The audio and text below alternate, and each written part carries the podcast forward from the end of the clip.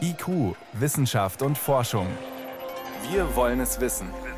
Ein Podcast von Bayern 2. Die Muscheln hängen quasi an Trägerseilen vertikal im Wasser. Diese Seile werden oben durch Bojen getragen, sodass es dann möglich ist, die Muscheln als Produkt zu gewinnen. Muschelzucht in der Ostsee. Das machen erstmal keine Unternehmerinnen oder Restaurantbesitzer, sondern Forscher, damit das Meer sauber wird. Gleich mehr dazu. Außerdem radioaktive Strahlung im eigenen Haus. Forscher sind in Bayern dem Radon auf der Spur. Und der Fall Bierbaumer, ein hochdekorierter Hirnforscher und seine fehlerhafte Studie. Hier ist IQ, Wissenschaft und Forschung auf Bayern 2. Die kommende halbe Stunde begleitet sie Birgit Magira. Freitagabend vor einem langen Wochenende für Familien mit Schulkindern auch der Beginn der Pfingstferien. In den Verkehrsmeldungen hat man es gerade gehört. Viele fahren weg in den Süden ans Mittelmeer, der Klassiker, aber auch Richtung Nordsee und Ostsee zieht's die Urlauber. Nur gerade um die Ostsee machen sich Meeresbiologen Sorgen. Das Ökosystem im Meer ist stark belastet, weil zu viele Nährstoffe ins Wasser kommen. Morgen ist Welttag der Ozeane. Ein guter Anlass, darüber zu sprechen und vor allem zu fragen, welche Methoden finden Wissenschaftler, um das Wasser wieder sauber zu bekommen? Bayern 2 Reporter Thomas Sambol mit Antworten. Das Oderhaff, eine idyllische Ostseebucht südlich von Usedom. Das Naturparadies an der Grenze zu Polen hat allerdings ein Problem. Stark wachsende Algen verwandeln das Wasser hier immer wieder in eine dunkle, undurchsichtige Brühe. Dass es den Algen hier so gut geht, liegt an den vielen Nährstoffen im Wasser. Überschüssiger Dünger aus der Landwirtschaft, wie zum Beispiel Stickstoff und Phosphat. Er wird über die Oder und die Peene ins Haff gespült und lässt die Ostsee wortwörtlich erblühen. Vielerorts verhindern das Kläranlagen. Doch im Oderhaff reicht das offenbar nicht aus, meint der Meeresbiologe Gerald Czernewski vom Institut für Ostseeforschung in Warnemünde. Wir sehen im Oderbereich schon wieder einen Trend zu einem Anstieg der Nährstoffrachten, weil in Polen durchaus eine Intensivierung der Landwirtschaft stattfindet, die Landwirtschaft sich stärker an unsere Verhältnisse angleicht und wir also eher einen Negativeffekt haben. Zu viel Nährstoffe und zu wenig Licht können das Ökosystem im Meer massiv verändern. Durch den Algenteppich an der Oberfläche bekommen Bodenpflanzen weniger Sonne und gehen im schlechtesten Fall ein. Fische finden dann nicht mehr genug Nahrung und verschwinden oder sie sterben, weil durch Abbauprozesse am Boden der Sauerstoff knapp wird. Muschelfarben könnten dagegen ein gutes Reinigungsmittel sein, meinen die Warnemünder Meeresforscher. Denn die Schalentiere haben sehr nützliche Fähigkeiten. Dass sie das Phytoplankton, also die Algen, aufnehmen und mit diesen Algen natürlich Nährstoffe binden. Und der positive Effekt der Muscheln ist darüber hinaus, dass wir eine Verbesserung der Wassertransparenz haben. Denn durch dieses Filtrieren, durch das Entziehen der Algen erhöht sich die Eindringtiefe des Lichtes. Und das ist ein ganz wichtiger Prozess, speziell in den flachen Küstengewässern. Muschelfarmen könnten die Wasserqualität lokal also möglicherweise stark verbessern. Fraglich ist allerdings, ob die vielen Muscheln nicht selber auf Dauer zum Ökoproblem werden und zum Beispiel andere Arten verdrängen und ob die geernteten Schalentiere in so großem Umfang vermarktet werden können, dass so eine Muschelfarm-Waschanlage auch wirklich wirtschaftlich ist. Schwedische und finnische Forscher setzen deshalb mehr auf Hightech als auf Natur, so Vera Lojak vom Umweltbundesamt. Auf riesige Pumpen zum Beispiel, die Sauerstoff von der Meeresoberfläche in sauerstoffarme Zonen in der Tiefe transportieren und dort wieder Leben ermöglichen sollen oder auf staubsaugerähnliche Spezialgeräte, die in einem Fjord in Westschweden getestet wurden, um dort besonders belastetes Sediment wegzubaggern. Ein Gerät, was im Prinzip über das Sediment fährt und das dann so hochsaugt und auf ein Schiff verbringt, das wäre die einfachste Möglichkeit. Aber eben auch eine sehr grobe Methode, die keine Rücksicht auf die im Sediment lebenden Tiere und Pflanzen nimmt. Das gilt auch für Pläne, Aluminiumkügelchen in die Ostsee zu streuen, die Phosphor binden können. Bei der Sanierung von Seen habe das bereits gut geklappt, so Vera Lojak vom Umweltbundesamt. Dennoch ist die Biologin sehr skeptisch. All diese Maßnahmen seien noch viel zu wenig erforscht, warnt sie. Und? Man kann verschiedenste Auswirkungen sich vorstellen. Aluminium ist zum Beispiel, wissen wir, auch toxisch. Also wenn andere Organismen das aufnehmen, ist es ein Gift. Und vielleicht kommt es irgendwann in unsere Nahrungskette. Man wirbelt vielleicht Altlasten von Munition auf, vielleicht Schadstoffe. Es ist viel Raten und das macht uns große Sorgen. Und wir denken, wir sollten erstmal diese Hausaufgaben an Land machen. Sie bergen viel, viel weniger Risiken. Und dann können wir immer noch schauen, ob es sich letztendlich rechtfertigt, im Meer etwas zu tun. Hausaufgaben an Land. Im Fall der verschmutzten Ostsee hieße das dafür zu sorgen, dass gar nicht erst so viel Dünger aus der Landwirtschaft ins Meer gelangt.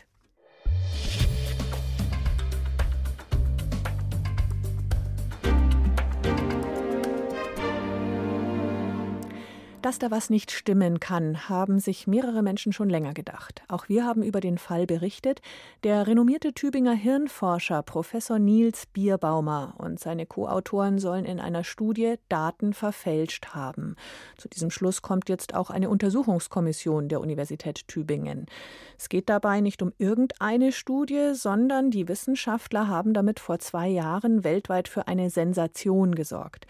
Ihnen war es nach eigenen Angaben gelungen, mit komplett gelähmten Patienten zu kommunizieren, indem sie deren Hirnströme lesen. Meine Kollegin Ulrike Mix ist drin in dem Fall. Was genau wirft die Untersuchungskommission der Uni Tübingen denn Nils Bierbaumer vor? Sie wirft ihm vor allem vor, er habe für die Auswertung der Versuche nur bestimmte Datensätze herangezogen und andere seien ohne schlüssige wissenschaftliche Erklärung unter den Tisch gefallen. Und auch auf Nachfrage der Kommission seien diese Daten dann teilweise nicht geliefert worden. Und der zweite Vorwurf, Bierbaumer und sein Team hätten nicht offengelegt, mit welcher Computersoftware sie ihre Daten analysiert haben. Und all das legt für die Kommission den Schluss nahe, dass Daten absichtlich verfälscht wurden. Genau das hatte ja ein Mitarbeiter von Bierbaumer behauptet. Der hat die Untersuchung überhaupt erst ins Rollen gebracht. Ja, das war der promovierte Informatiker Martin Spüler. Er hatte Bierbaumer vorgehalten, dass seine statistische Auswertung nicht korrekt sei und dass es eben nicht gelungen sei, mit den gelähmten Patienten zu kommunizieren, wie in der Studie behauptet. Aber diesem Kritiker hatte man lange keinen Glauben geschenkt, wahrscheinlich gerade weil Professor Bierbaumer so eine Koryphäe ist. Hm. Wie ist der denn bei seinen Studien genau vorgegangen? Man muss es sich so vorstellen, ein komplett gelähmter Mensch, der keinerlei Reaktionen mehr zeigt, hat eine Haube mit Sensoren auf dem Kopf und diese Sensoren messen seine Hirnaktivität. Bierbaumer und sein Team haben den Gelähmten dann Fragen gestellt, und zwar zunächst solche, auf die sie mit Ja oder Nein antworten konnten und wo man die Antwort schon kannte. So konnten die Wissenschaftler dann also lernen, welche Signale das Gehirn eines Patienten sendet, wenn er ein Ja oder eben ein Nein denkt. Und später kamen dann Fragen, auf die man die Antworten nicht kannte. Zu welchem Ergebnis sind denn Bierbaumer und seine Kollegen dann gekommen? Die Wissenschaftler kamen zu dem Schluss, dass sie mit 70-prozentiger Wahrscheinlichkeit diese gedachten Ja- und Nein-Antworten unterscheiden konnten. Und dieses Ergebnis haben sie dann vor zwei Jahren in der Fachzeitschrift PLOS Biology auch veröffentlicht. Und der Informatiker Spüler, der hat es angezweifelt und behauptet, dass man eben nicht eindeutig mit den Patienten kommuniziert hat und dass die Antworten schlicht Zufall gewesen sind. Ja, aber das sieht Bierbaumer natürlich nicht so. Er hat zwar eingeräumt, dass es manchmal kaum möglich sei, anhand der Hirnströme klare Aussagen zu machen, dass man manchmal kaum unterscheiden könne, ob ein Patient wach ist oder nicht. Und er hat auch gesagt, dass deshalb manche Versuchstage aus der Wertung gefallen sind. Aber das ist dann offenbar auch die Krux jetzt. Er hat offenbar nicht klar und wissenschaftlich schlüssig belegt, welche Versuche er denn nicht gewertet hat und warum.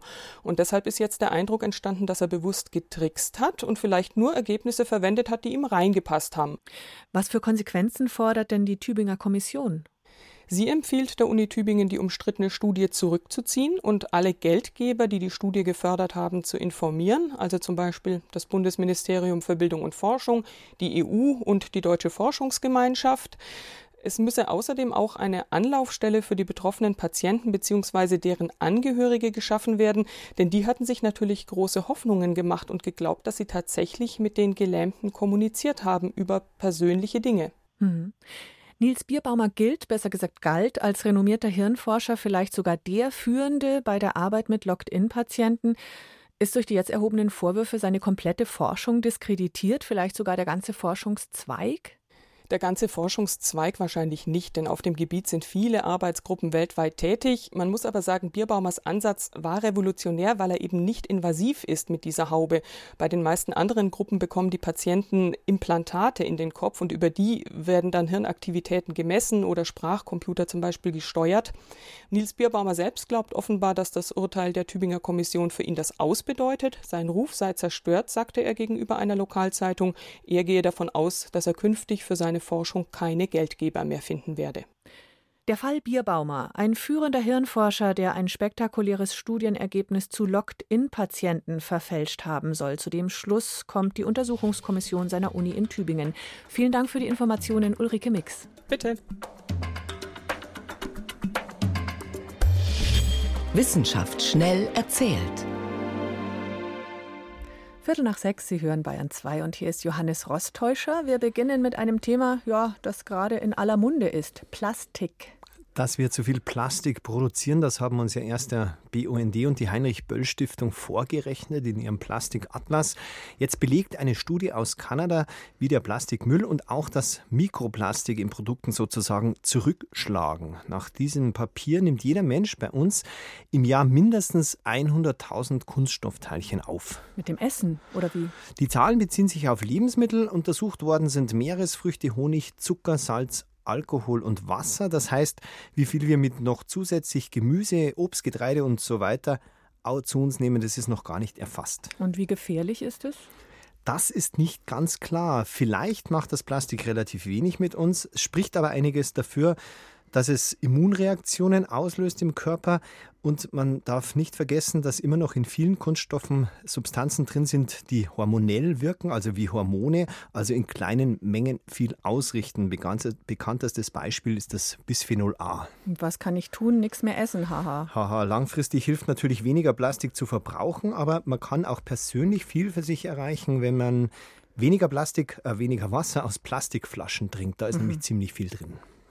Oder man fliegt ins All, da ist nämlich noch wenig Plastik unterwegs momentan. Jetzt will die NASA nämlich die internationale Raumstation, die ISS, für Touristen öffnen. Und zwar schon ab dem kommenden Jahr. Mhm. Zwei private Missionen pro Jahr sind geplant für insgesamt zwölf Touristen, die dann einen Monat oben bleiben äh, wendet sich eher an reiche Touristen. Wieso? Was muss man so hinlegen? Hin- und Rückflug, Hin- und Rückflug mit Frühbucherrabatt 58 Millionen Dollar. Okay. Der Tag ist dann oben relativ billig, nämlich nur 35.000. Ja. Es hat ja immer mal wieder Millionäre gegeben, die schon mal raufgeflogen sind privat, aber diesmal will die NASA wirklich eine solide Raumfahrtwirtschaft aufbauen, wie sie sagt. Ja, schauen wir, ob sie genügend superreichte Verrückte finden tut. Tja. Und wir springen noch zu einer Krankheit, die glücklicherweise weitgehend besiegt ist, die Pest. Und zwar die Justianische Pest. Die ist vom 6. bis zum 8. Jahrhundert in Europa umgegangen und hat da bis zu 25 Prozent der Bevölkerung umgebracht. Oh. Dazu muss man sagen, bei historischen Pestausbrüchen weiß man oft nicht, ob es wirklich die Pest war. In diesem Fall ist es aber wirklich so. Das hat man nämlich jetzt genetisch rausgefunden. Mhm. Wie findet man sowas raus? Man hat Schädel, also man nimmt Schädel, die aus Massengräbern stammen. Solche weisen ja oft auf einen Seuchenausbruch oder sowas hin und untersucht die Zähne. Weil die lagern unter bestimmten Umständen die DNA der Bakterien, das ist in diesem Fall eben Yersinia pestis, der Pesterreger, ein. Und das hat man jetzt an 21 Fundorten in ganz Europa untersucht. Sechs davon waren in Bayern und hat nachgewiesen, dass allein in Bayern über die Bakterienstämme zwei Pestwellen von dieser justinianischen Pest waren. Und das ist insofern sehr bemerkenswert, weil es bisher überhaupt kein einziges schriftliches Zeugnis gibt, dass in Bayern im Frühmittelalter es eine Pestepidemie oder Pandemie gegeben hat. Mhm. Schöner Name eigentlich für ein hässliches Bakterium, Yersinia pestis. Vielen Dank, Johannes Rostäuscher, für Mikroplastik im Essen, Reisen ins All und Pestbakterien in Zähnen. Das waren die Kurzmeldungen aus der Wissenschaft. IQ, Wissenschaft und Forschung gibt es auch im Internet als Podcast unter bayern2.de. IQ, Wissenschaft und Forschung. Wenn Kinder oder Jugendliche seelische Probleme haben, vor allem wenn sich daraus eine massive psychische Krankheit entwickelt, wie kann man denen dann am besten helfen? Und an welche Grenzen stoßen Eltern und Fachleute? Diese Fragen kommen gerade auf wegen eines 17-jährigen Mädchens in den Niederlanden. Noah Potthofen ist nach einem jahrelangen Leidensweg gestorben. Normalerweise berichten wir über solche Fälle nicht, um keine möglichen Nachahmer zu motivieren, aber hier ist die Geschichte so intensiv durch die sozialen Medien gegangen, dass wir von Expertenseite wissen wollen, wie man sowas hätte verhindern können. Denn das Mädchen hat sich umgebracht, indem es aufgehört hat zu essen und zu trinken. Vor der Sendung konnte ich mit dem Facharzt für Psychiatrie Peter Brieger sprechen vom Isar-Amper-Klinikum München Ost. Und Ich wollte wissen, wie gut die psychiatrische Versorgung von Jugendlichen hier in Deutschland funktioniert. Es mag immer mal Fälle geben, wo die Versorgung nicht klappt, aber ich glaube, wir haben in Deutschland auch im Bereich Kinder- und Jugendpsychotherapie und im Bereich Psychotherapie grundsätzlich ein gutes Versorgungssystem. Es gibt zwei Einschränkungen. Wir haben immer noch das Problem der Wartezeiten. Also oft sind Wartezeiten einfach zu lang. Das liegt an vielen organisatorischen Aspekten. Und das andere Thema ist natürlich, wie ist der Zugang? Also beispielsweise, wenn ich motiviert bin, eine Behandlung zu bekommen und ich arbeite dran, dann wird es mir überwiegend schon gelingen, die auch zu bekommen. Wenn natürlich vielleicht ich das irgendwann auch nicht mehr will oder aufgebe oder letztlich mich äh, resigniert das Ganze sehe, dann wird es schwierig. Wenn Eltern selbst verzweifeln, die sehen, ihr Kind ist in einer schrecklichen Lage, können die es zwangseinweisen lassen? Und wenn ja, passiert es dann auch sofort? Ja, das passiert. Das ist eine ganz belastende Situation, sowohl für die Eltern wie auch für die Kinder, wie auch für die behandelnden Kliniken. Ich kenne das beispielsweise von Patientinnen mit Essstörungen, dass die dann auch gegen ihren Willen untergebracht werden zur Behandlung. Ist natürlich eine Belastung. Ich kenne aber auch Kinder und Jugendliche und junge Erwachsene, die dadurch gerettet wurden. Sie haben Wartezeiten angesprochen. Wenn mein Kind, wenn eine Jugendliche Hilfe braucht, wie lang muss die dann warten, bis sie einen entsprechenden Platz bekommt in der Klinik? Eine Notfallbehandlung in der Klinik wird in Deutschland immer innerhalb von Stunden verfügbar sein. Also Was heißt Notfall Notfallbehandlung? Notfall heißt akute Eigen- oder Fremdgefährdung. Also wenn tatsächlich das Leben auf dem Spiel steht, dann ist das deutsche Versorgungssystem ausreichend gut. Es geht sicher besser, aber das funktioniert auch im Bereich Kinder, Jugendliche, junge Erwachsene. Ambulante Psychotherapie gibt es längere Wartezeiten. Das ist je nach Region unterschiedlich, kann äh, wenige Tage sein. Es gibt ja jetzt diese Sprechstundenregelung, da muss das eigentlich relativ zügig sein. Es kann aber auch einige Wochen sein. Nur zum Beispiel jetzt in diesem Fall sehe ich ja aus den Mitteilungen, die ich bekommen habe, dass es eben ein sehr komplexes Krankheitsbild ist. Und dann wird es schwer sein, jemanden zu finden, der tatsächlich sagt, so einem schweren Fall nehme ich mich auch an. Da ist von einer Vergewaltigung die Rede in der Vergangenheit, in der Folge dann Essstörungen, Depressionen, posttraumatische Belastungsstörungen. All diese psychischen Krankheitsbilder sind doch mittlerweile gut therapier- und behandelbar. Das stimmt im Prinzip. Äh, die einzelnen Diagnosen wären alle gut behandelbar. Die Kombination aus dem Ganzen ist natürlich schon äh, konstelliert ein sehr schweres Krankheitsbild und da dann die adäquate Therapie zu finden, kann bedeuten, dass man wirklich jemand ganz Spezialisiertes auch findet, der dann auch die entsprechenden Rahmenbedingungen hat, um so eine Krankheit, um so einen Problembereich entsprechend abzubilden. Da hätten wir bestimmt auch in Deutschland erstmal einen hohen Bedarf, das zu koordinieren und das würde ich auch nicht jeder Ambulanz oder jedem niedergelassenen Kollegen oder Kollegin zutrauen wollen. Da kommt ein Therapeut auch mal schnell an seine Grenzen. Da Kann man bei psychischen Erkrankungen auch sagen, der Patient ist jetzt austherapiert? Ich würde das nicht sagen wollen. Also zu sagen, jemand ist austherapiert, vor allem mit 17 Jahren, finde ich eigentlich äh, inakzeptabel wir haben immer auch Möglichkeiten, noch weiter zu therapieren. Natürlich ist es extrem schwer, wenn sich der Patient, die Patientin als austherapiert sieht. Also wenn keine Veränderungsmotivation mehr besteht und wenn vielleicht das auch umgebende System keine Veränderungsmotivation hat, dann rennt man gegen äh, Wände. Und wenn dann noch wie in den Niederlanden die Möglichkeit besteht, Sterbehilfe in Anspruch zu nehmen, sogar für Jugendliche, auch für psychisch Kranke, wie sehen Sie das aus ärztlicher Sicht? Ich habe mich mit dem Thema immer wieder äh, befasst und ich sehe es kritisch. Also ich glaube, dass die Gesetzgebung in den Niederlanden oberflächlich ist und dass die an vielen Punkten Defizite hat. Das ist eigentlich auch ein Konsens unter den meisten Experten hier in Deutschland. Ich habe auch kürzlich einen Vortrag vom Ärztekammerpräsidenten in den Niederlanden gehört. Ich war erschüttert, wie oberflächlich er diese Problematik dargestellt hat. Der Tod eines schwer depressiven Mädchens in den Niederlanden hat Fragen aufgeworfen. Antworten hatte Professor Dr. Peter Brieger, ärztlicher Direktor vom Isar-Amper-Klinikum München-Ost. Vielen Dank, dass Sie da waren. Vielen Dank Ihnen.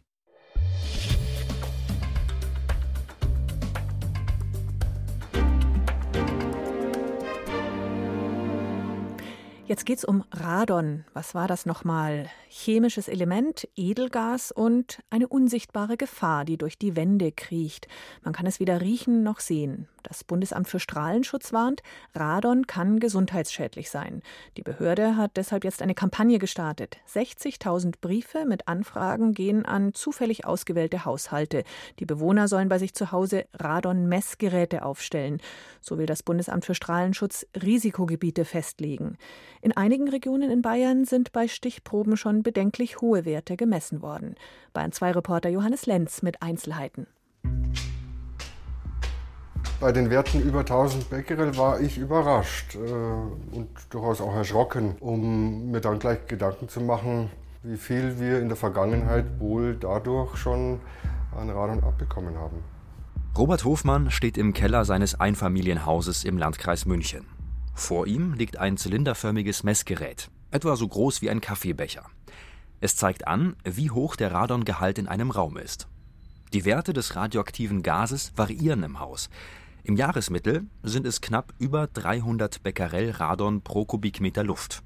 Laut Strahlenschutzgesetz ist das schon bedenklich, denn das Gas kann Lungenkrebs auslösen.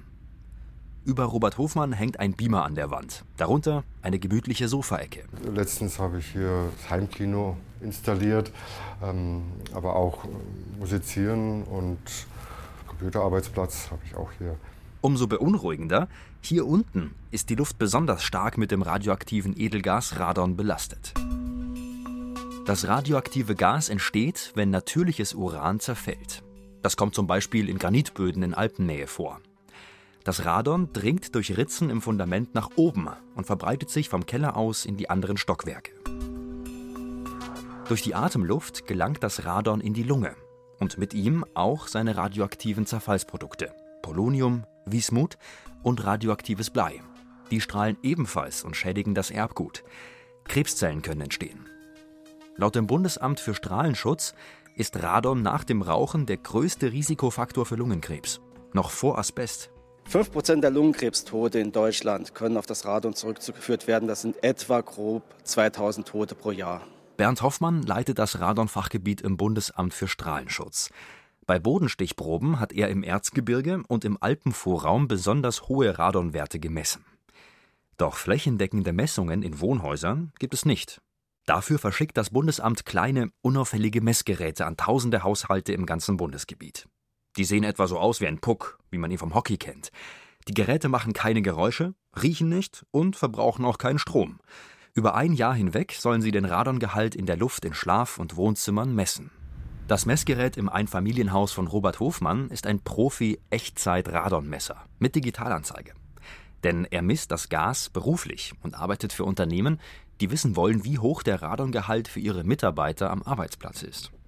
Laut Strahlenschutzgesetz dürfen das im Jahresmittel nicht mehr als 300 Becquerel pro Kubikmeter Luft sein.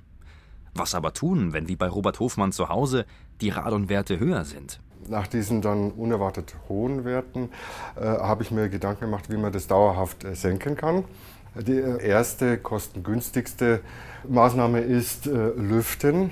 Und da habe ich dann einfach erstmal begonnen, äh, im letzten November äh, das Fenster auf 1 cm Spalt Dauerlüftung einzustellen. Jetzt nach einem halben Jahr äh, kann ich erkennen, dass die Werte gut halbiert werden. Liegen die Werte immer noch trotz Lüften darüber, müssen andere Maßnahmen her. Ich beobachte jetzt äh, weiter, wie die Messwerte äh, sich verhalten werden. Ich spiele auch mit dem Gedanken, einen sogenannten Radonbrunnen äh, zu installieren. Der dürfte dann im Waschkeller Platz haben. Ein Radonbrunnen im Haus oder in der Nähe saugt die radonhaltige Bodenluft unter dem Fundament ab. So gelangt das Radon gar nicht erst ins Gebäude. Noch ein Tipp: Leitungen durchs Haus und die Kellertür gut abdichten. Es ist Freitagabend um halb sieben. Das war IQ Wissenschaft und Forschung und Birgit Magira wünscht ein schönes Pfingstwochenende.